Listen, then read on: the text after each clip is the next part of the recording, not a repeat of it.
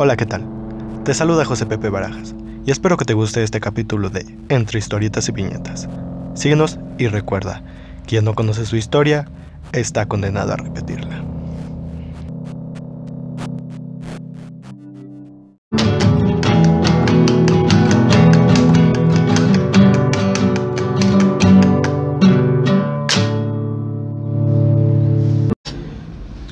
La idea de libertad y de ir más allá de sus comodidades son los pensamientos que tiene una joven Leona Vicario mientras lee algunos de los tomos de la biblioteca de su tío, sin imaginar que ella sería una de las piezas más importantes en una de las luchas armadas más significativas de este país que llegaría a llamarse México. Hola, ¿qué tal? Soy José Pepe Barajas. Y yo soy Gaby Barajas. Y sean bienvenidos como cada 15 días a Entre, historietas, y viñetas. Y juntos descubriremos acontecimientos llenos de lágrimas, risas, chismecito, pero sobre todo historia. Y hoy tenemos el gusto de tener como invitada a Gina. Hola, ¿cómo estás Gina? ¿Cómo te sientes Muy de bien, estar? ¿Cómo Muy te sientes de estar aquí? Muy emocionada. Muy emocionada. Sí, este me imagino que has visto todos los capítulos, ¿no? Sí. Obviamente. Sí, ¿no? ¿Cuál ha soy, sido? soy una fan de este podcast. Ah, muchas Yeah. gracias. Oh, eh, hasta el momento, me imagino que ese va a ser tu capítulo favorito, ¿no? Pero de, Sí, creo que de sí. los que hay, ¿cuál ha sido tu capítulo favorito? Creo que mm, el primero. Que El fue de los baile de los 41, ¿no? Porque Ah, fue- bueno, es un tema muy que yo la verdad no conocía. Sí, es- Y fue la primera vez que tuve como el acercamiento. Había escuchado algo, pero no, no tenía como datos. Ok, muy sí, fíjate que ahorita que nos mencionas ya por- al parecer hay muchas personas que no conocían el evento El del baile de los del 41. baile de los 41, sí. Pero bueno, ¿no? Esos son temas que ya pasaron, pero no hay que olvidar, claro. No Ahí está olvidar. disponible por si quieren verlo, ¿verdad? Véanlo, véanlo. Pero bueno, lo que nos concierne el día de hoy, en este bello día, Así es. es hablar de una de las mujeres pilares de la independencia de México, ¿no? Que es ni más ni menos que Luana Vicario. Y bueno, como siempre mi pregunta de cada sesión sería, ¿qué es este, lo primero que se te viene al escuchar independencia? Mm, libertad. ¿Libertad, tú Gaby? Mm, como tal, guerra. O sea, creo que es la primera que se me viene a la mente. Eh, sí, guerra y como cada, ahorita con el traspaso de las sesiones, de los capítulos que hemos tenido, pues no hay que olvidar que también sí fueron hechos importantes que trajeron libertad, pero todas las muertes que tuvieron que pasar para conseguirlo, ¿no? Ok. Y, ¿Y tú, Luis? Ya, gracias. Ok, no sé si que casi nadie me pregunta. Pero gracias por hacerlo esta vez. Me siento muy emocionado. Me siento muy emocionado de que haya pasado. Creo que lo primero que se me viene a la mente es. mm, No, pues ya está. ¿Ves? La primera vez Ah, que ah, perdón. Creo que que no sería. Armas. Ok. Armas. Sí. Sí. Pero bueno, empecemos hablando de. Empezaré también con una frase que me gusta mucho, ¿no? Suave como gaviota, pero felina como leona, ¿no? Y así creo que es una palabra que representa muy bien a Leona Vicario, literal. ¿De quién hablaremos Y por eso nos abundaremos un poco más en el pasado de Leona Vicario, ¿no? Y como bien sabemos, María de la Soledad Leona Camila Vicario Fernández de San Salvador, que era su nombre completo, ya saben, ¿no? Nombres que Nombres se cortitos de la independencia. en esa época. Nació el 10 de abril de 1789 en la bella Ciudad de México. Mm, ¿Qué signo eres, Janet? Yo, Aries. Entonces también era Aries. Sí, cinco días después.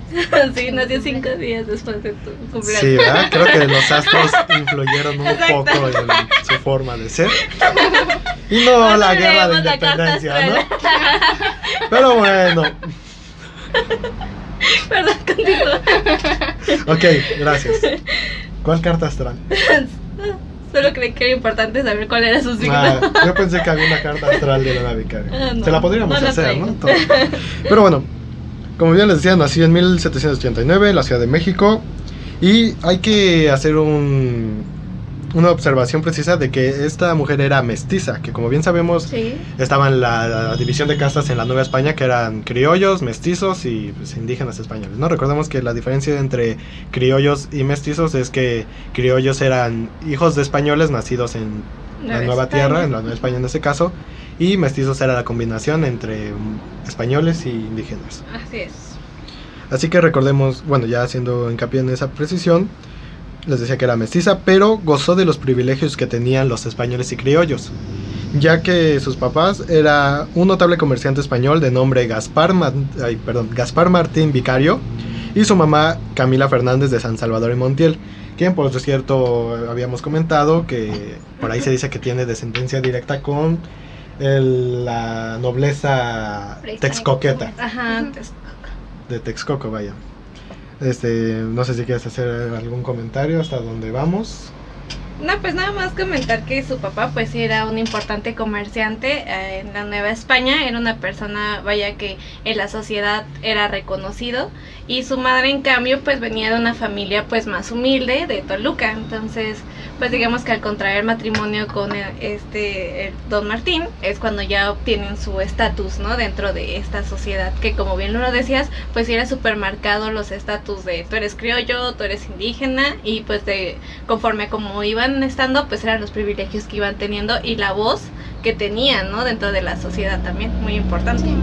Sí, eh, hay que también recordar que todavía los descendientes de nobleza mexica, en esta cuestión, igual de todos los reinos que conformaban la Tenochtitlan, gozaban de ciertos privilegios, ah, ahora sí Ah, que a pesar de haber sido conquistados, ¿no? Sí, sí. Sí. Y también mencionar que eh, su papá, Gaspar Martín, eh, se casó con Camila, pero ya era su segundo matrimonio. Antes ya había tenido un matri- matrimonio anterior y de esto tenía dos este, hermanas, ¿cómo? s- Medias Medias Medias hermanas. hermanas, Medias hermanas, ajá, ok. que me parece que ellas estaban allá en España. Ajá, una, bueno, una se casó de acuerdo a su estatus y la otra se convirtió en monja. En monja, ¿verdad? Ajá. Sí. Oh. El monja, vaya. Qué cosas, ¿no? Pero, sí, como bien les decíamos, este, tenía por ahí, se dice, descendencia texcoqueta. Y a los 18 años, lamentablemente, queda huérfana. Así es. Me parece que por ahí primero falleció su padre. Ajá, Sí. falleció su papá y luego después su madre. Pero antes de pasar a eso, también es importante mencionar que pues ella contó con una gran educación, tenía una biblioteca vasta de muchos libros de filosofía, literatura, porque también le gustaba mucho Sí. la literatura.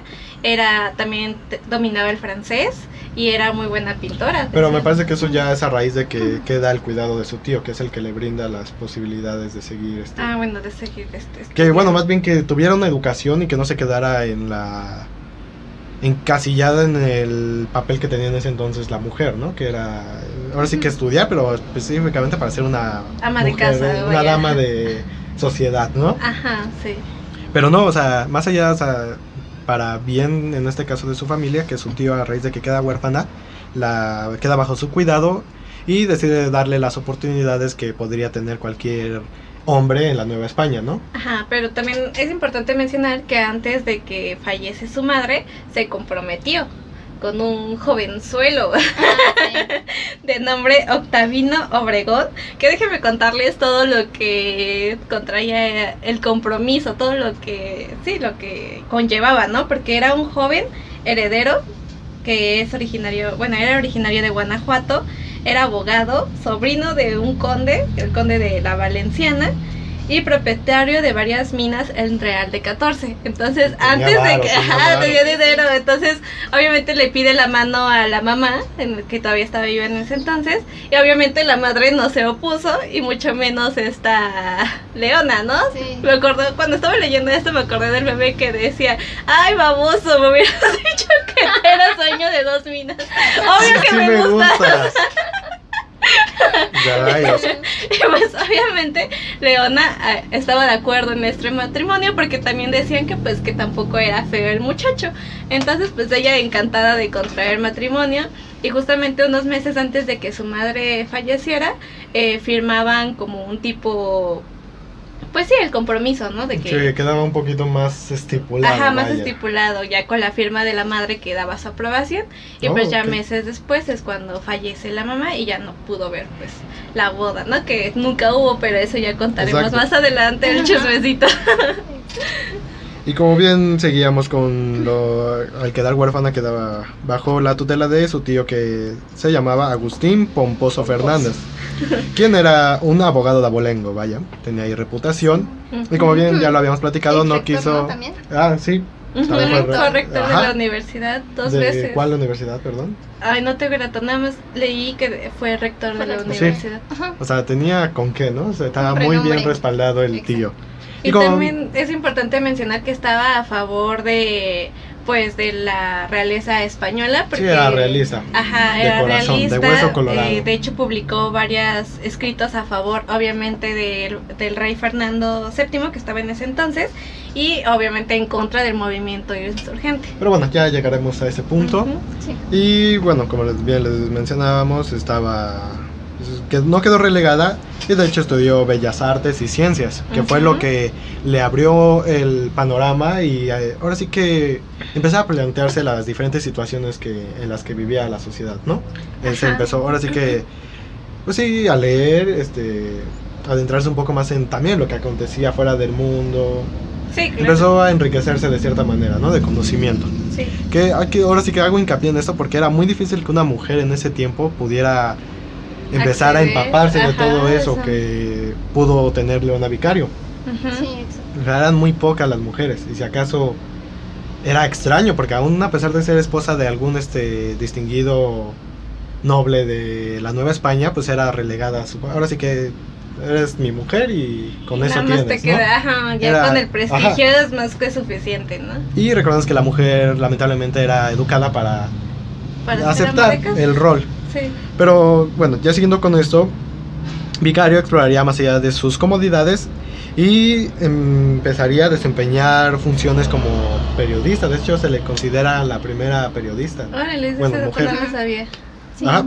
De hecho, Y- hay ahí una disputa, ¿no? En si considerarla o no la primera periodista, porque yo he leído que algunos historiadores dicen que nombrarla de tal forma podría quitarle un protagonismo dentro de la, del movimiento, porque, bueno, la definición que tenemos ahora de periodista es muy diferente a lo que ella hizo en ese momento y ella tomó mucho, participó demasiado Sí. en el movimiento. Sí, es Entonces, que ahí como- digamos que sí fungió como periodista y sí, ¿no? Más allá llevó su papel en ese aspecto, por así decirlo. Ajá. Ajá, más allá A más solo allá de, ajá, porque vaya. obviamente Ajá, ella no sí. se iba a quedar este, dando información, investigando qué acontecía. Ella Estuvo sabía- ajá, involucrada, estuvo involucrada de lleno. Ajá. Pero bueno, seguiremos desarrollando más eso ah, más adelante porque recordemos que su tío era abogado, tenía un buffet y entonces eh, entre también ahí pues Leona Vicario de repente se paraba en el buffet, le decía, ¿qué pedo tío? Este,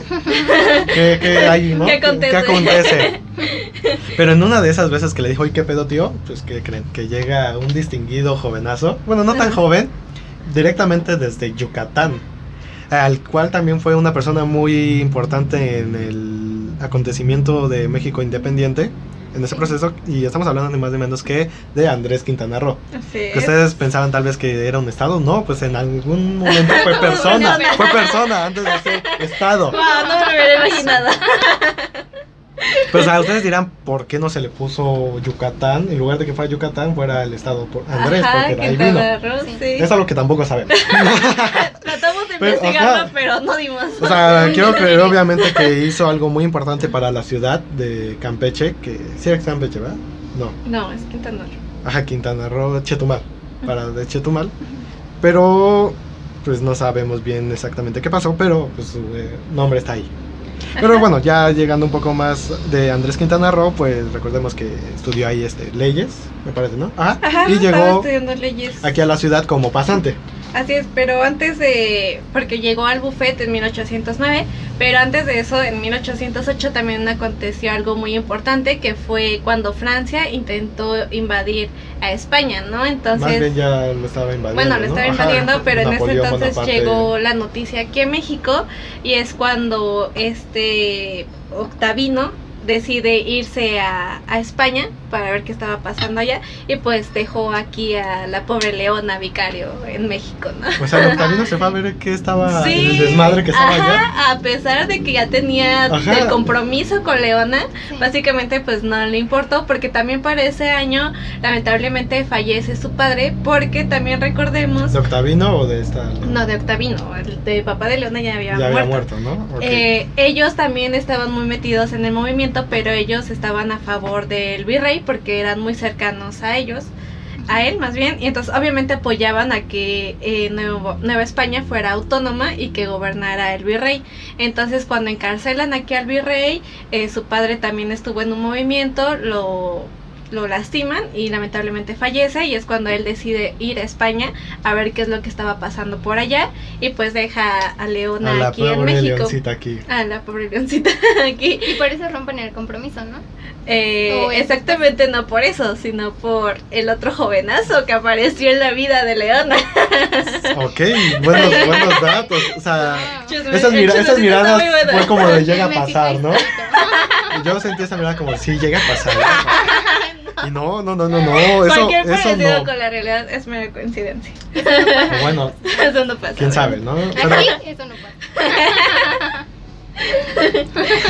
pero Y bueno, bueno, como les mencionábamos, como bien ya decías, en 1809 es cuando ya llega este Quintana Roo al buffet del tío a hacer su servicio, porque pues también era un, parte de su proceso para poder titularse. Entonces Ajá. llega ahí con el tío a hacer su pasantía y es cuando pues conoce a Leona Vicario, empiezan a hablar y además es muy importante porque también compartían este ideales. ideales, exacto. ajá. Sí, la manera de. Ahora sí que igual, ¿no? Este, pues venía con buen conocimiento el buen Quintana Roo. Obviamente compartían este mismos conocimientos, como bien decimos, los ideales de libertad, que eso es Ajá. importante. Y también es importante mencionar que ya para ese entonces esta Leona ya frecuentaba al famoso grupo de los Guadalupes, ¿no? Y que eh, tú nos podrás contar un poquito más a qué se dedicaba ese grupo. Sí, eh, de hecho, bueno, esto es un poquito más adelante, ya iniciando la guerra de independencia, porque recordemos que antes ya este, personalidades como este, Bustamantes, me parece, y por ahí otros jue- este, soldados generales insurgentes, que todavía no lo eran, obviamente, ya empezaban a codiarse con Leona Vicario y con Andrés Quintana Roo. Hasta ahí a la postre que es cuando... Y allí entra un poco de nepotismo. Porque es cuando entramos que ya se le empieza a dar el rol de periodista a Leona Vicario porque se crea precisamente, se desempeñaría en los periódicos que sería el Semanario Patriótico Americano, que adivinen por quién que fue fundada. Por Andrés Quintana Roo y otro personaje que la verdad no puse el nombre, perdón. el Federalista y el Ilustrador Americano, que me parece también que el Ilustrador Americano también fue fundada por Andrés Quintana Roo Ah, mira. y otros, ¿no? Así que ahí en esos tres periódicos fue donde más se desempeñó y es precisamente cuando estalla la guerra de independencia, ¿no? 1810, ya conocen el pinche Hidalgo, pues ahí este, tenía sus ideales y por ahí se aprovechó, ¿no? Dije, ya que estamos aquí vamos a hacer la independencia, ¿no? Pero eso será otro tema Otro que más adelante hablaremos. Sí. Y entonces es ahí cuando Leona Vicario se da a conocer con los con el uno de los importantes generales, perdón, más importantes del movimiento insurgente que sería José María Morelos y Pavón Así es. y otros generales de división que empezaron a destacar el trabajo y el pensamiento que tenía la joven Leona Vicario. Así es. Y también, ya para cerrar como el capítulo de con el otro, con Octavino, pues ¿Cómo ya... dejas en paz al Octavino? ya, Ya, para ya. ya cerrar, ya cerrar ese ciclo. Sí, ya cierren ciclos, por favor. Ya creo, ya Leona ya los había cerrado. No, pues eh, es cuando aparece Quintana Roo, se enamoran y es cuando Leona Vicario decide romper el compromiso con este jovenazo y pero él ya en esos momentos era se encontraba ya como diputado en la corte de Cádiz, o sea, ya estaba muy bien posicionado ahí en España Ah, perro. y pues ella aún así pues decide romper su compromiso, terminan y es cuando estaba dispuesta así ya inmediatamente casarse con este Quintana Roo. O sea, estaba triunfando el amor. Sí, sí, sí. Sí, aquí el ganando amor. como siempre. Love is love. Oh, ok, sí, sí, sí. Estás mencionando algo muy importante. Ajá, pero aquí el que saboteó todo, digámoslo así, pues fue el tío, El ¿no? tío, Porque pues como ya mencionábamos, él era realista, eh, sospechaba que este Quintana Roo tenía ideales, este de independencia. de ajá. independencia. Sí. Y pues es cuando le dice, no, no, no, mijita, con él no te me casas. Y entonces pues por su culpa no, no se casaron es en ese cuando momento. eh, vendría bien la frase de Dios da y Dios quita, ¿no? Porque mientras su tío sí la apoyó en buena onda, pues le estaba sí. quitando el amor. Sí, qué o sea, qué, qué gacho. Porque, bueno, un dato también un poco interesante es que cuando ella queda huérfana, a pesar de que vivía, digamos que en la misma casa con su tío, la casa estaba dividida. O sea, el tío vivía de un lado de la casa y del otro lado vivía Leona, pues básicamente sola, ¿no? Ella daba las órdenes, ella decidía en esa casa. Y, y esto nos habla como de la idea que tenía el tío de hasta cierto punto también Darle pensamientos su- liberales, también de darle su espacio y de que ella fuera independiente también. Sí. Entonces eso es algo bien importante porque igual va a ayudar o facilitar que ella apoye el movimiento, Sí, eso Sí, es el algo tener su independencia. muy importante Claro. que mencionas, que ahora sí que independencia... Personal. Eh, Ajá, tanto hablando, había muchas independencias, ¿no? Mucho- Es que sí, era, o sea, era la Ella moda, era- la palabra de moda. Exacto. ahora, ahora sí que hubo eh, libertad de pensamientos, eh, hubo muchas liberaciones, grande, Y exacto. ahora Ajá. que lo mencionas, creo que como bien dices, es muy importante ese hecho, ¿no? Porque de alguna manera no se había afectado su pensamiento con los ideales que tenía su, Su tío, tío, exacto. que recordemos que él era realista. Creo, Y, y sí, ella pudo desarrollar su propio criterio y decir yo creo en esto y yo voy a defender esto porque creo y me informo acerca de eso, ¿no? Entonces, sí, como dices, fue Sí. algo muy importante exacto. en su vida. Y creo que Además sí, ¿no? también poder como el ella decidir en qué gastar su dinero, porque Ay, bueno, claro. no sé Sí, si más sí, adelante sí. lo vamos a ver, pero ella mandaba cosas y hasta en su propia casa eh, tejía los trajes, las cosas Sí. y demás con Órale. otras personas. Entonces eso es importante porque no lo pudo, no lo podría haber hecho si hubiera estado viviendo junto con el tío. Sí, no, imagínate el escándalo que se armaría ahí con el tío.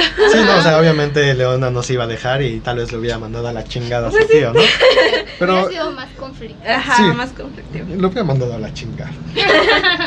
Pero bueno, tenemos que, creo que más que nada el tío se preocupaba por el bienestar de su sobrina más que por otra cosa, ¿no? O sea, Sí, obviamente sabía sí. que corría mucho peligro estando con Andrés sí, Quintana. Roo porque obviamente se estaba persiguiendo a los insurgentes, ¿no?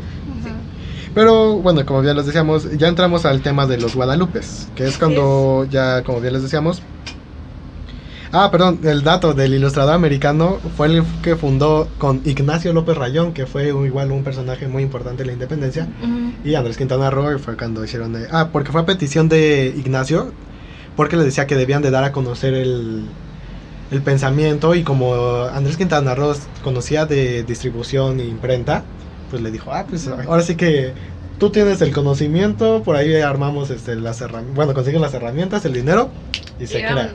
Y se creó el, el ilustrador americano, como bien les decía. Que también recordemos que es un medio muy común en ese entonces que tenían para informar a la población. Sí, claro. O sea, si no tenías un periódico, no podías difundir lo que tú estabas, el mensaje que querías dar, ¿no? Era Sí. primordial, me parece, que para el movimiento. No había WhatsApp en. Lamentablemente, ¿no? Imagina- imagínate que está la corregidora a la gente. Güey, ya me están chingando, me, me encerró mi marido. A- eh, Avísale en putiza Hidalgo. Que casi, casi fue así, ¿no? Casi, ¿Quién sabe casi, cómo? sí. Pero como ya sabes, ¿no? Los taconazos. Los taconazos, taconazos. Y sí. ya, ¿no? Fue como las palomitas. Visto. Oído, más bien. Pero bueno, bien les decía, está ya en 1810 la independencia y es cuando Leona se une más de lleno al movimiento y desde la capital daba informes acerca de lo que acontecía en el lugar. Ajá. Y es cuando se empieza a sonar el grupo selectivo de personas que se hacían llamar los Guadalupes. Guadalupe. Y, y de hecho agarraban la, ellos agarraron la Virgen de... Ay, no recuerdo qué Virgen era. Es que por ahí había otro grupo de españoles que también agarraron una Virgen. Mm. Y entonces ellos hicieron... Ah, pues los Guadalupes, perdón. pues la Virgen Guadalupe. ¡Qué pendejo! Y yo así como de, ¿por qué se llamaron? Oh, perdón, son gajes del oficio. Y ya me estoy, ya me estoy despertando, de hecho, con... mm, Con un rico café. un, un cafecito. O sea, los Guadalupes se llamaban por la Guadalupana. Eso ahí. ¿Qué virgen será? Pero es que yo no soy creyente, perdón. Me confundo de virgen. Pero bueno, ya que esclarecimos el misterio, eh, los guadalupes ya estaban ahí y entonces ellos agarraron a la guadalupana porque había otro grupo de españoles que agarraron a la Virgen de no sé qué. Ok.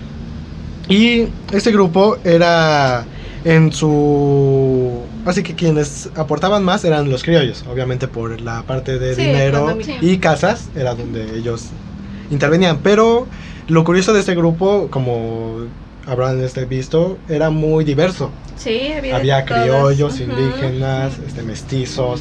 Sí. O sea, lo importante de este grupo es que compartían el pensamiento de libertad y Ajá. de pensamiento más allá de sus limitantes, vaya, ¿no? Por así Sí. decirlo. Sí, fue algo que lo hizo muy peculiar en ese entonces, porque pues como bien lo decíamos, estaban como muy definidas las clases dentro de esta sociedad y verse todos en un mismo grupo, pues sí fue algo que pues nadie pues lo podía sospechar, ¿no? Que eso Básicamente es algo del ser humano, ¿no? Siempre vamos a buscar grupos en donde nos identifiquemos y nos sentamos este, aceptados, ¿no? Ajá, por eso justamente fue que Leona empezó a frecuentar a los guadalupanos, porque se dio Los cuenta. guadalupes. Los guadalupanos. Los guadalupanos los que van a la villita. la guadalupana bajo al Tepeyac. Y eso ya es otro tema. Es que Los bueno, es que se ha dicho que el pueblo mexicano es guadalupano. ¿no? Ajá, tal que vez. Ellos también eran guadalupanos, eran, guadalupanos. Por eso los guadalupes, ¿no? O sea, Todos, de guadalupano a guadalupano. Sigue, por favor. Y fue cuando empezó a integrarse a este grupo. Y ya Ah, fue cuando a los empezó guadalupanos. los guadalupes.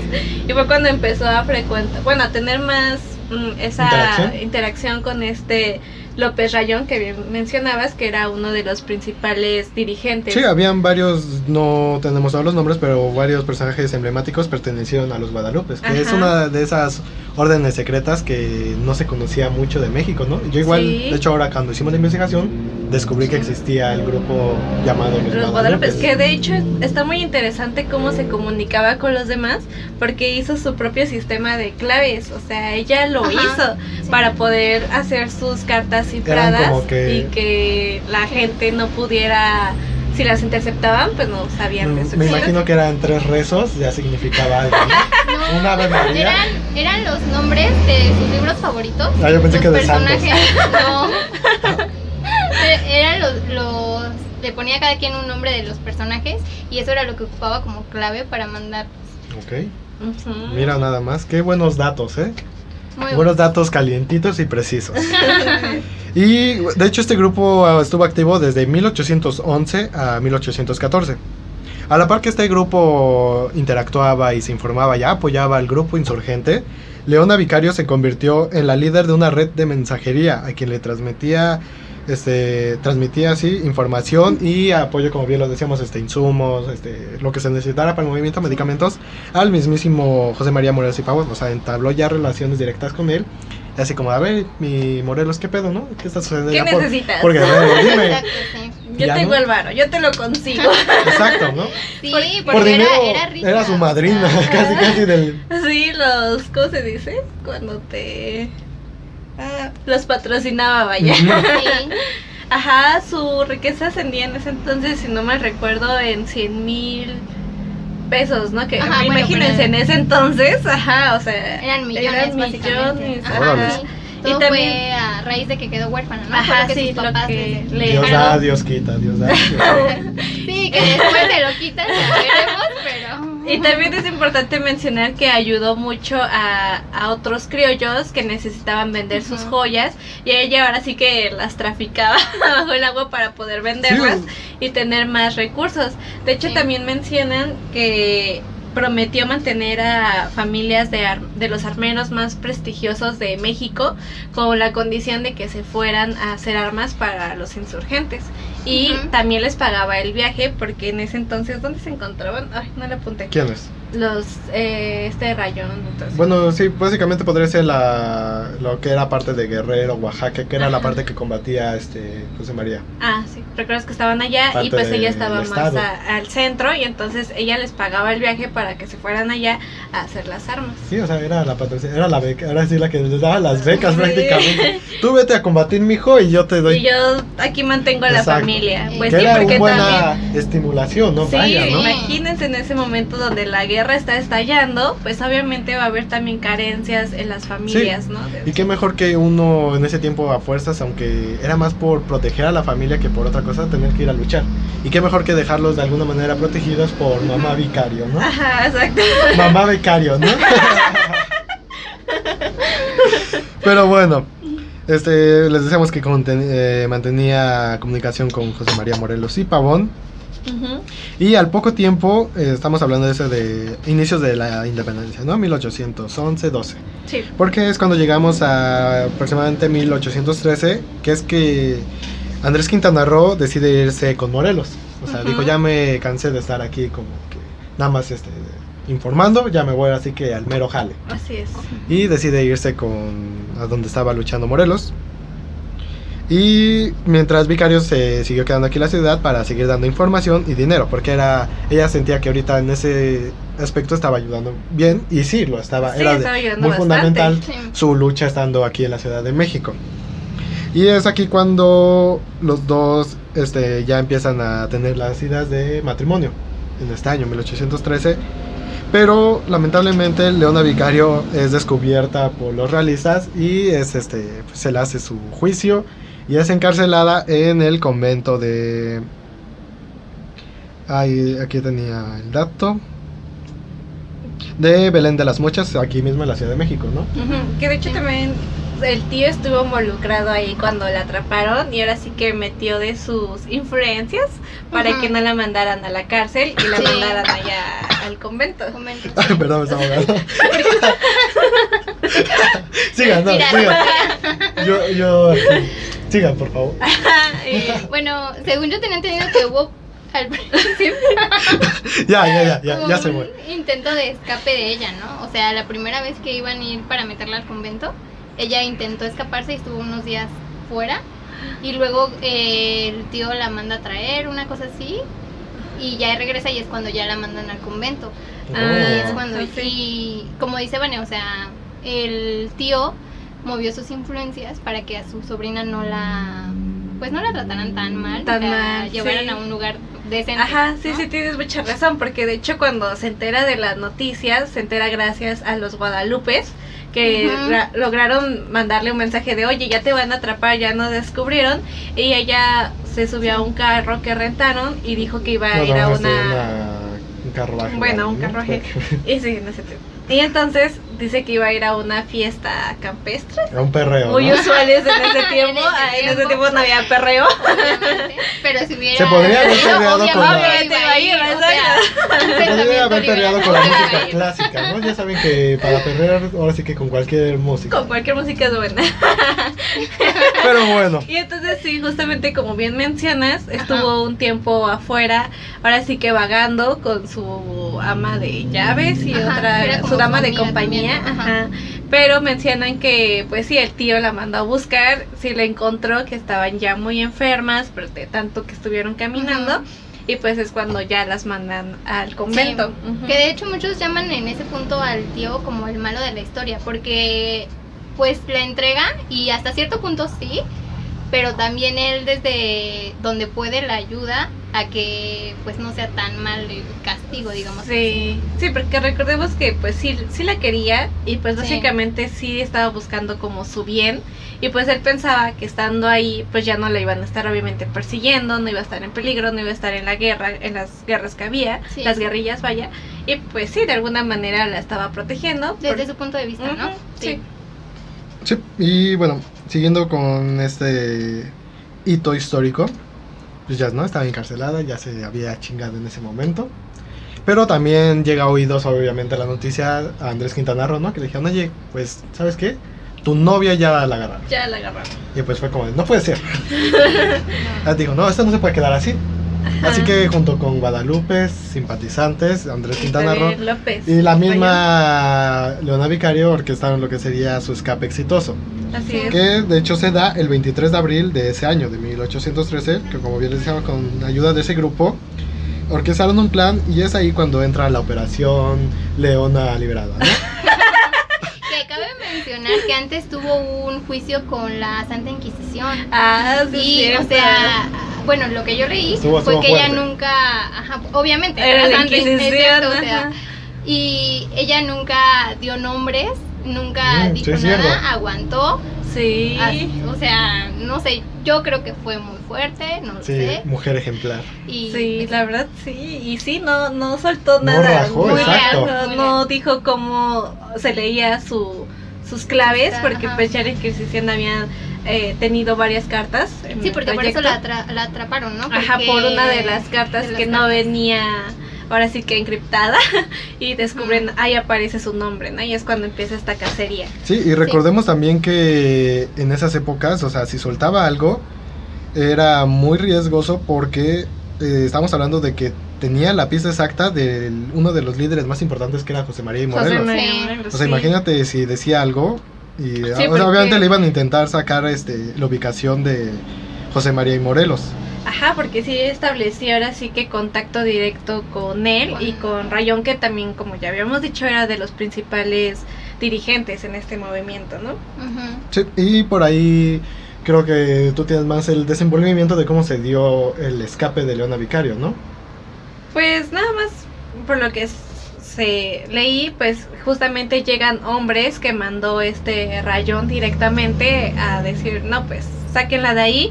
Llegaron ahora sí que a punta de balas a, a, pues sí, con los, con los protectores de ahí que estaban en el convento. Y pues la logran liberar y es cuando la mandan ahora sí que a Oaxaca para que esté ahí con ellos y pues esté más en el movimiento, ¿no? Porque ya la capital pues ya no estaba segura porque pues ya la estaban buscando, obviamente. Sí. Sí, y bueno, o sea, ahora sí que la operación Leona Liberada se dio porque, eh, como bien lo, lo mencionamos antes, a Leona se le pinta, bueno, se le viste de negro y con harapos disfraza, viejos. que- Ajá. Ajá. como mm, una esclava, ¿no? Eh, Ajá, ah, tan sí. esclava, básicamente. Sí, y la logran pintar, ¿no? Igual como tonos oscuros, este... Le pusieron ropa pues Ajá, gastada. y logran conseguir este burritos de pulqueros, ¿no? Que eran los que Ajá, transportaban los el pulque. Sí. Y es así como junto con otras señoras igual este, disfrazadas de la misma manera, logran poner a... Se de la ciudad. Y escapar, o sea que ya pasaban como simples vendedoras de pulque. Sí, Y es así como logra reunirse ya con Quintana Roo en Oaxaca. así es. Y pues ahí es cuando empieza, bueno, sí, ya me parece que pasó poquito tiempo y pudieron por fin casarse, ¿no? Así Andrés es. Quintana Roo y Leona Vicario. Pero también recordemos que ya para esos momentos ya el congreso que se había hecho de los insurgentes pues ya empezaba a tambalear, Pero ¿no? tambalearse, exactamente. Ya había diferencias de opiniones, ya ni siquiera estaban de acuerdo con este Morelos, entonces se empezó a desintegrar y pues ya es cuando ocurre que el 5 de noviembre de 1815 es cuando es capturado Morelos. Y, y, pues, fusilado el no sé 22 si- de diciembre del presente año. Exacto. Bueno, de ese año, de perdón. ese año, y pues obviamente esto no le cayó nada bien al Congreso y pues más se, ¿No? se dividieron. Y vaya. recordemos que era uno de los últimos líderes directos del inicio del movimiento, porque eh, tan solo un año después, en 1811, fusilan a Hidalgo, Allende, Aldama, y pues ya conocemos esa historia, ¿no? Y si no la conocen, pues esperan hasta el capítulo. Próximamente. Próximamente. Muy pronto. Pero sí, o sea, pasa eso, el movimiento obviamente, todos los simpatizantes sintieron la gran pérdida, porque era Sí, la- el último líder, símbolo. Ajá, del movimiento original. Y de ahí hay que hacer hincapié que empezó a peligrar la misma independencia. Sí. Pero pues ya más adelante surgirían nombres que, como bien estaba Javier Mina, me parece que creo que por ahí todavía andaban, no lo habían fusilado. Y nombres más importantes como Vicente Guerrero y Agustín de Iturbide, que recordemos que Agustín de Iturbide era realista, pero tenía pensamientos e ideales parecidos y bueno, compartía el sentir con los mismos insurgentes, ¿no? Pero eso Sí. ya es otro tema. Otra historia. Y sí, recordamos que ya eh, Leona Vicario y Andrés Quintana Roo estuvieron a salto de mata en esos años. Y si no saben lo que es salto de, a salto de mata, vivir a salto de mata, es como que estar huyendo desordenadamente de un lado a otro. O sea, sí, ahora sí que ya vienen, vámonos así. Ajá, Dejemos y- todo. Era estar huyendo. Y también mencionar que pues ellos siguieron a este López Rayón, porque como les mencionábamos, ya se había dividido todo el Congreso, unos se fueron hacia, Teotihuac- hacia Tehuacán, otros habían ido hacia, hacia el sur y ellos deciden seguirse con este Rayón porque pues ya habían entablado una muy buena amistad con Sí. él. Sí, que ya recordamos desde el periódico, me parece, ¿no? Sí. Ajá, Sí, para este punto Leona ya había perdido toda su riqueza porque Ah, claro. cuando había estado en el convento subastaron todas sus propiedades porque tengo entendido que España estaba ocupando a la Nueva España para financiar Exacto, la la guerra, guerra. exacto. entonces necesitaba dinero. dinero y entonces vendía todo Sí. y de ahí fue que ya estaban pobres y fue Exacto. cuando empiezan a huir, ¿no? Sí, recordemos que básicamente uno de los momentos importantes para, bueno, uno de los puntos claves para que se diera la independencia fue que a España se los estaban madreando Francia. Sí. Así que pues a todos los, una gran parte de soldados de la Nueva España tuvo que ir a, Que ir a España, España, para combatir a pues, las fuerzas de Napoleón. Y obviamente Ajá. ahí nadie se esperaba que, eh, bueno, los ahora sí que los españoles fueron muy estúpidos porque pues dejaron desprotegida su imperio y ya había desde antes indicios Sí, de una claro. independencia y pues ahí fue que dijeron, aquí es, ahora es cuando. Es Y el fue. momento, sí, Aprovecharon fue muy bien. buen momento. Y sí, como bien lo decías, estaban sacando dinero, se decomisaban y quitaban este riquezas aprovechándose de estas personas que estaban involucradas en el movimiento y una de ellas, pues, como bien Fue lo dices, fue Leona Vicario. Y es cuando llegamos al año 1817, que desde estar ahora sí que de un lado a otro, pues ya se embarazó y tuvo a su primera hija, que fue de nombre Genoveva. Genoveva Quintana. Vicario. Sí, Genoveva Genoveva, hija de la. Quintana Vicario. Creo que sí. ¿Sí? No sabían, bueno, es que yo había leído que cuando la estaban bautizando, que su padrino fue Rayón, Ajá, justamente. este, pues él les dijo pónganle hija de la independencia, entonces creo que termina llamándose así, Genoveva, Genoveva. hija de la independencia. Órales. Wow. Entonces, porque y aparte la tuvo en una cueva, o Ajá. Sí, sea, sí, sí, ahí una fue donde cueva. nació. porque estaban huyendo, entonces Sí. fue algo bastante fuerte. Oh. Sí. Y bueno, ya estaba ahí con su cachorrita. Pero entonces ya estaban pisándole los salones los realistas. O sea, ya estaban de donde se movían, ahí atrás iban ellos. Y es cuando entonces, preocupado por la situación, tanto Leona como Andrés Quintana Roo optan. Andrés Quintana Roo indirectamente empieza por querer este, comunicarse con los realistas y de alguna manera, entre indirecta e indirectamente, logra que se le dé el, indulte, el indulto perdón, a Leona Vicario porque dos veces anteriores ya se les había ofrecido, pero lo rechazó. lo Ajá, rechazaron. lo habían rechazado. Y sí, como les mencionaba, entonces Andrés Quintana Roo influye un poquito para que le salven, ahora sí que la vida, más que nada, a su pequeña y a su esposa. Ajá, porque también es importante decir que si no aceptaban en ese momento, eh, ¿cómo se le dice? ¿El Eh, la amnistía. La amnistía, este, iban a matarlos, iban ya a fusilarlos prácticamente Sí. porque pues era traición, ¿no? Exacto. Y bueno, como bien le decíamos, aceptan el perdón que les estaba otorgando el, ahora sí que la corona española. Y bueno, una de las condiciones que les dieron a esta pareja fue que tenían que irse a España, o sea, abandonar el movimiento Ah, sí. y tenían que irse a España, pero obviamente por cuidar a su hija, pues dijeron, sí, sí, sí, Pues sí. aceptaron y mientras hacía el papeleo son trasladados a Toluca, donde permanecieron pues sí hasta 1820-21, que es cuando ya se consuma la independencia. Ajá, y también hay que mencionar que pues como Leona ya no tenía nada de sus pertenencias, ahora sí que vivieron en la pobreza todos esos años, porque también tenían prohibido entrar a la, bueno, a la capital en esos momentos. Sí, porque estaban básicamente en un limbo. Sí, ¿cómo se porque no podían Este, entrar, tampoco legal. podían salir porque no tenían el dinero para irse a España.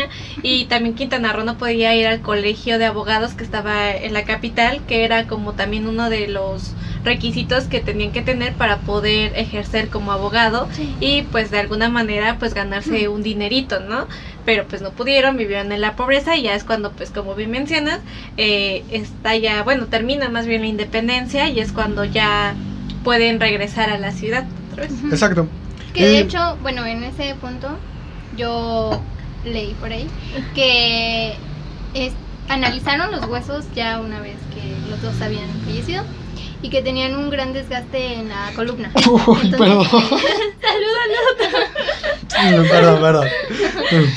que bueno, se cree que durante esos años, como eran tan pobres, tuvieron que recurrir a hacer trabajos muy pesados y que Uy. por eso fue el desgaste que los Tenían. huesos presentan en...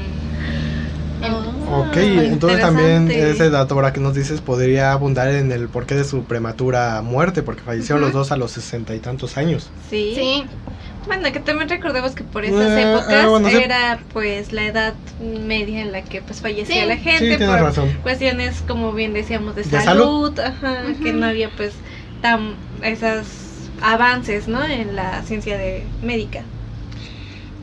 Y sí, ah, bueno, como ya les decía, hasta 1920 residieron en Toluca y es cuando sus bienes fueron restituidos, que como bien ya lo mencionaban, pues fueron subastados y por ahí tienes el dato de que su tío fue el, que las compró, tío ¿no? había comprado ajá, algunas propiedades a mitad de precio de los que Sí. las había adquirido esta león, o bueno, de su valor, ¿no? Que Ajá. tenía el valor real. O sea, sí, básicamente Sí. el gobierno le dijo al chas chas, a ver quién lo lleva. Sí, y Aunque el tío está de un poco confuso porque creo que el tío no se los regresa, o, sí, No. o sea, se los queda. Ajá, se los O queda sea, el no, tío porque cuando justamente llega este momento en el que ya le tienen que, ahora sí que regresar sus cosas, pues obviamente el gobierno como tal ya no las tenía. Sí. Entonces es cuando deciden darles dos casas en la ciudad y me parece que una hacienda pulquera y agrícola en lo que ahora es el Estado de México, si no me equivoco.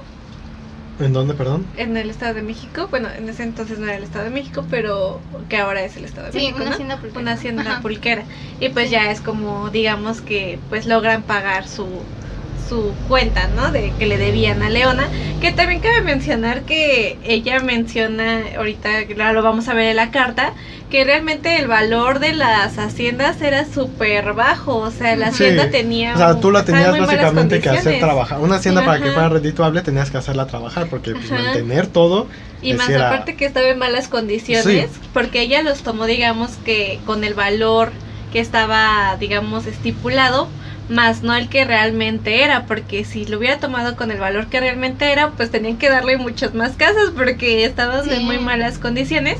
Pero pues ahora sí que ella en buena onda dijo, ¿saben qué? Pues denme esto y ya así la dejamos, ¿no? Sí, y es que aparte la situación que estaba en el país en ese momento, ¿no? Acababa de independizarse, entonces todavía Sí. estaba todo muy confuso y no había dinero. Sí. O sea, era la realidad, ¿no? Aunque ellos hubiesen querido regresarle lo que ella aportó, pues no había de Sí, dónde. no Sí, había. bueno, si recuerdas que ya canceló el resto y ya está a finales, ahora sí que del Imperio Español, porque 1821 es ya cuando se da la independencia.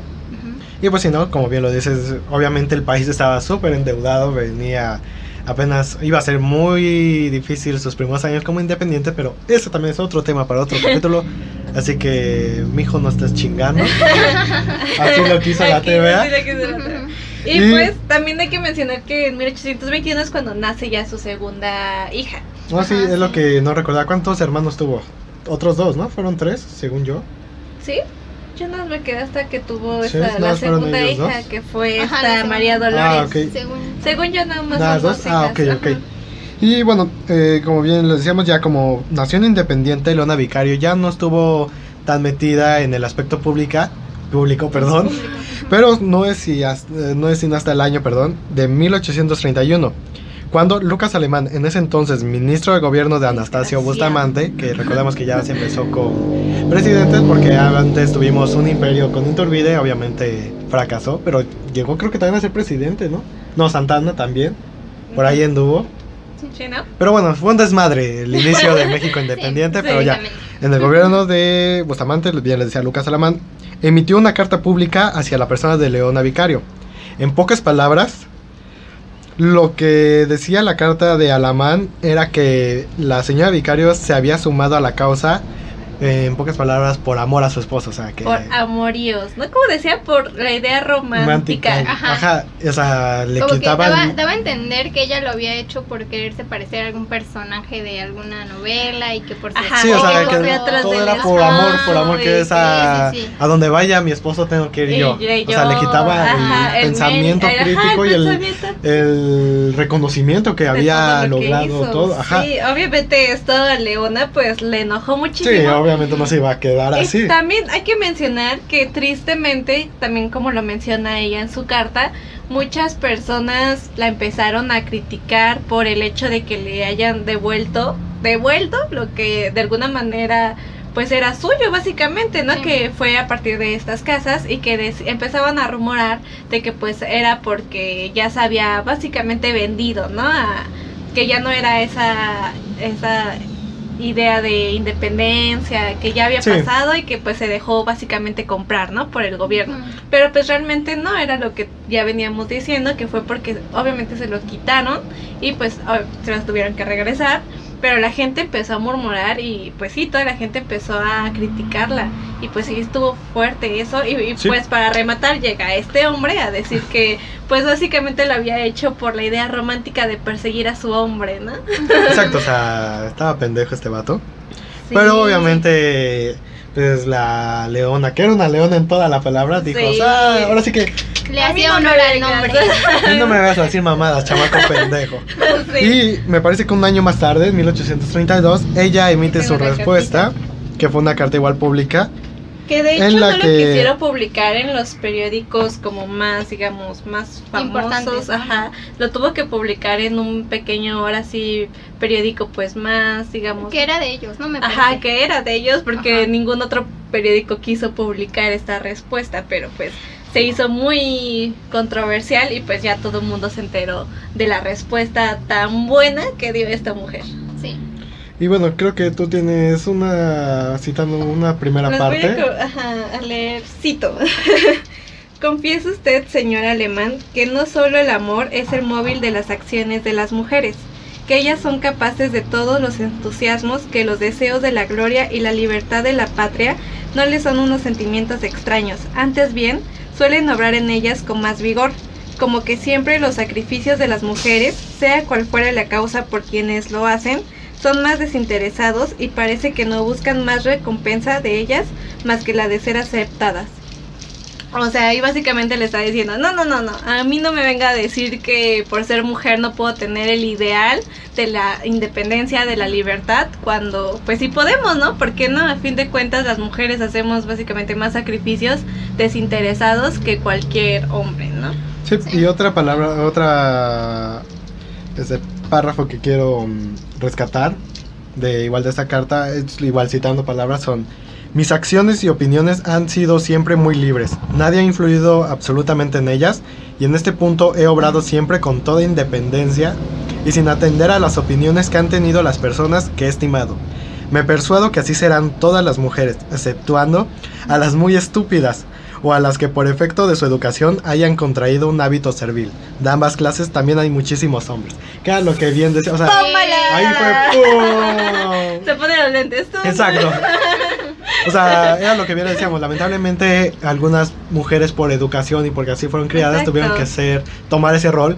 Pero había mujeres que, a pesar de que podían ir más allá como Leona, pues igual decidieron quedarse en ese, en ese rol. Ajá, no sé, Sí. Y pero también lo que comparte mucho es que así como había mujeres, habían hombres. Exacto, que también eh, a lo mejor tenían hasta más posibilidades, ¿no? De meterse en el movimiento, por cuestiones X no lo hicieron, ¿no? Y ella en cambio lo hizo, que fue realmente su mérito, ¿no? ¿Cuánto- Que a pesar de que tener muchas cosas, digamos, en contra en esos momentos, que el principal al parecer era ser mujer, porque ya lo vimos, ¿no? Con lo que dijo este señor, que demeritó todo el trabajo que hizo nada más por el simple hecho de básicamente ser mujer. Ajá, o sea, Exacto. le estaba desprestigiando todo lo que había logrado. Ahora sí que con sangre, sudor y lágrimas que había obtenido Leona Vicario. Y él obviamente que no tuvo tal relevancia en la independencia, pues quería tomarse como que, ah, sí, ahora yo estoy aquí con el presidente Bustamante. Y pues no, Ajá. o sea, fue lo importante que tuvo esta carta donde le dejó en claro quién era Leona Vicario y a dónde, dónde ahora sí que el, cuál era el lugar de cada quien. Ajá, y si tienes la oportunidad de leer toda la carta, de verdad, léala, porque justamente aquí es donde mencionan lo que les había dicho de que, pues explica lo de sus casas, ¿no? Que básicamente las casas no valían ni la mitad de lo que se supone que le pagaron, digamos, en dinero. Pero pues que ella lo aceptó pues en buena onda, Sí. ¿no? Porque pues como bien decía Gina, sabía cómo estaban las condiciones del país y de hecho menciona que mucha gente hizo como de ese acto lo tomó como un favor a la patria, decían. Fue un Exacto. favor a la patria que Leona hizo, ¿no? O sea, y bueno, o sea, más que nada lo que hizo Leona por recuperar sus bienes fue para dejar protegidas a sus hijas. Bueno, en esta cuestión ya tenía dos hijas, pero Sí. pensando siempre, primero obviamente en Genoveva, ¿no? ¿Sí era Genoveva? Ajá, la- fue la primera. Ajá, o sea, por eso también abandonó la lucha, porque sabía que su hija corría gran peligro y díganme qué padre o madre o los dos este, no harían ese sacrificio por su hijo. O sea, tener que hacer a un lado sus ideales y pensamientos de, ahora sí que libertad y justicia para poder mantener la vida de su hija. Sí, claro. esta-. Afortunadamente, pues años después, pues sí logra la Sí, independencia. La independencia gracias a ella también. Ajá, sí, Sí. que también fue resultado obviamente de todo lo que hizo y pues ya pudieron tener una vida pues más. Sí, más, Más en cómoda, paz. más Aunque en hay que recordar que Andrés Quintana Roo también siguió como que siendo un poco problemático. Tuvo ahí unos este altercados Sí, con diferentes igual personajes. Ah, Se alejó de los sobrevivientes de la independencia, Sí. igual con sus mismos colegas de oficio. Y pues por ahí estuvo un poco en apático, ¿no? Ajá. Y también hay que mencionar que él sí estuvo toda su vida en el ámbito político. Sí, sí, sí. De hecho, llegó a ser creo que diputado, ¿no? Eh, Por ahí sí, estuvo, llegó ajá. a ser diputado, también llegó a ser subsecretario de Relaciones Exteriores durante el Imperio de Iturbide, Y llegó a ser un estado. diputado por el Estado de Su México, mayor logro. Su mayor logro. bien, bien, bien. asesor y luego ministro de Justicia y Negocios Colegiásticos durante el gobierno de Gómez Farías y ministro de la Suprema Corte de 1835 hasta su muerte. Entonces, Sí, ¿no? Reencarnó- ya- ¿Vives lo suficiente para ser un héroe o reencarnas en estado, no? claro. Y sí, ya dejado las bromas del estado y Andrés en paz porque llegamos a eh, ahora sí las fechas tristes, ¿no? Obviamente Sí. todo no es duradero. Bueno, las personas lamentablemente son duraderas, pero así sus ideales, como en este caso lo fue Leona Vicario, y por ello su cuerpo físico expiró el día 21 de agosto de 1842 a las 9 de la noche aquí en su casa. Ah, porque hay que decir que su cuando le fueron restituidos sus bienes, una de esas sí fue su casa, ubicada en la calle Cocheras, hoy República de Brasil, e igual aquí en la Ciudad de México. Si tienen la oportunidad, ahora que se pueda salir un poquito más, porque pues, todavía COVID, hay que seguirnos cuidando, deberían de visitarla, porque hay muchos, como bien les decíamos en espacios anteriores, hay muchos espacios históricos que están ahí, esa, Así que a la vuelta de la a esquina. la vuelta de la esquina, literal, y pasamos siempre desapercibidos, y hasta hay plaquitas y así, pero pues no nos No, paramos nos a paramos a leer. Y sí, precisamente si tienen la oportunidad de estar por el centro, pues échenle un vistazo a la casa donde vivió uno de los pilares de la independencia, que fue Leona Vicario. Y pues eh, lamentablemente, como bien les decía, el 21 de agosto del 42, falleció. Sí, por enfermedad, ahora sí que por, por la edad. que de hecho por ahí también leí que decía que ella eh, se sentía bien, pero su cuerpo ya estaba agotada, que llegó a todavía decir eso unos días antes de morir. Sí, pues ya, pobre. Y pues sí, ¿no? Como bien lo Sí. decías, que por ahí nos mencionas es que sí son estudios donde al parecer tuvieron trabajos forzados. Ajá. Y sí, imagínense una, ahora sí que una etapa de lucha, pues obviamente desgasta a cualquiera. Sí, claro, estar huyendo de un lugar a otro. Sí. Sí, ahora sí en que- el piso, o sea, Ya igual, me parece que antes, sí, un tiempo antes falleció también Andrés Quintana Roo, ¿no? ajá, Antes que ella. un poco antes que ella. Y bueno, eh, es aquí cuando terminamos la historia de Leona Vicario y sobre todo hay que hacer hincapié en eso, ¿no? En que ella fue de, de esas primeras mujeres en que se les empezó a dar el reconocimiento que debían. Aparte, pues ya está la Malinche, que después hablaremos de ese tema, obviamente. Sí, también otros es, temas, es muy pero interesante es ese muy, caso. ajá, es este, entre, está entre el bien y el mal la Malinche. sí. Malinchen, que era su nombre. Eh, bueno, creo que ya el cristiano, vaya. Pero eh, igual, ¿no? Está Sor Juana Inés de la Cruz. Y bueno, si nos vamos al ámbito más este global, Juana de Arco, este la reina, desde la mismísima reina Isabel, que diga no. Bueno, que también es un Ah, personaje. bueno, también es un personaje, pero se me olvidó el nombre de la que mandó a Colón. ¿Cómo se llamaba? ¿Isabel? También se la llamaba Isabel. Ajá. ¿Isabel? También se llamaba Isabel. Sí. Igual, ¿no? Que recordamos muchas mujeres que han sido muy importantes en la historia y lamentablemente no se les da el reconocimiento que debería, ¿no? Ajá, justo Claro. creo que esa es la palabra, el reconocimiento, porque, o sea, como tal Leona Vicario, como ya vimos, hay mucha información sobre ella, sobre lo que hizo, y Sí. realmente en la escuela no se le Pasa dedica... muy desapercibido, o sea, solo de, ah, participó en... Leona Vicario fue un de Leona Vicario". elemento importante y ya es todo lo que se Ajá, menciona. Todo lo que se menciona, pero pues no menciona todo lo demás, ¿no? Todo lo que conllevó, todo lo que aportó al movimiento. Y me parece que también muy importante que como mujeres tomemos esa figura, ¿no? De que a pesar de la época en la que se encontraba, Sí. de verdad esto se me hace como súper Ajá. mm, maravilloso. Impresionante, y, ajá, ¿no? que, pudo, pudo haber ajá, hecho. Y sí, ¿no? Ciertas condiciones, como bien lo habíamos dicho, que pues tuvo su independencia tanto económica como de pensamiento, fue lo que logró a- conllevar todo lo demás, ¿no? Pero sí, me parece súper sorprendente su historia de vida, que ella no quiso quedarse en la comodidad, bien pudo haberse quedado con su riqueza, o me caso, me caso, se casa casaba con, el, el, ese conde, no sé qué, el- el, el octa- no sé octágono, no sé. Así, y se hubiera ido a España y eh, ahí hubiera vivido mismo en la feliz. Nueva España, pues se quedaba hasta que pasara lo que. Obviamente, imagínense, si no hubiera participado en la independencia, quién sabe qué hubiera pasado también. Sí, Sí. también. O sea, igual ya hasta ni se consuma como tal la independencia o tarda mucho más, pero pues ella se hubiera quedado aquí disfrutando. Exacto, sí, sí, sí. Y Sí. es lo que no se le ha reconocido en la SED, en la escuela pública. Bueno, también no le hagan caso ya a la SED, por favor. Eh, Todo lo modifica. Sí, recordemos que la historia que salen de esos libros que llegamos a leer todos, pues es La mitad la que sale, de la mitad. es la que sale ahora sí que del gobierno en turno, ¿no? Vas a hablar de esto. Por eso no se extrañen si una vez hojeando libros actuales empiezan a hablar de la 4T. Así que, pero bueno, Sí. eso ya es muy irrelevante. Pero hay que hacer otra vez hincapié en eso. Recordar a las mujeres, sobre todo, que tuvieron esos roles en la historia. ¿Cuántas mujeres no participaron también? Mismas mujeres que tuvieron que ver eh, tal vez en la conquista, tanto en el lado español como en el lado que indígena, que ya recordemos. Bueno, la Malinche, pero aparte pudieron haber otras mujeres detrás de. Sí, claro. Sí, Igual, ¿no? En la misma independencia. En la ¿no? También independencia, ah, Hubo sí, muchas Josefa. mujeres que participaron, pero obviamente por el rol que tenían en ese momento, pues únicamente ayudaban a lavar, a hacer la comida. Ah, claro, a la enfermería, los trajes, los la enfermos, exacto. Y demás, y no se les da El ese mérito. protagonismo, exacto, el mérito que, que realizaron, ¿no? Y Leona, pues es un claro ejemplo porque pues muy poca gente la conoce y, pues como dicen, fue sí, algo, un pilar Un muy pilar, importante. exacto. Y bien dices, ¿no? O sea, a pesar de todo lo que, imagínense, a pesar de todo lo que hizo Leona Vicario, el, la importancia que se le ha dado a nivel nacional, bien como dices, ahora esas mujeres que tuvieran un papel un poquito menos este a la vista, pero que estuvieron ahí, pues pasan aún más desapercibidas. Y sí hay que, como bien lo decimos, recordar el pasado, recordar que estuvieron esas mujeres en esas, desde diferentes trincheras, como luego se dice, apoyando una justa y que ayudaran a la construcción de un país que fue, que es este, que es México.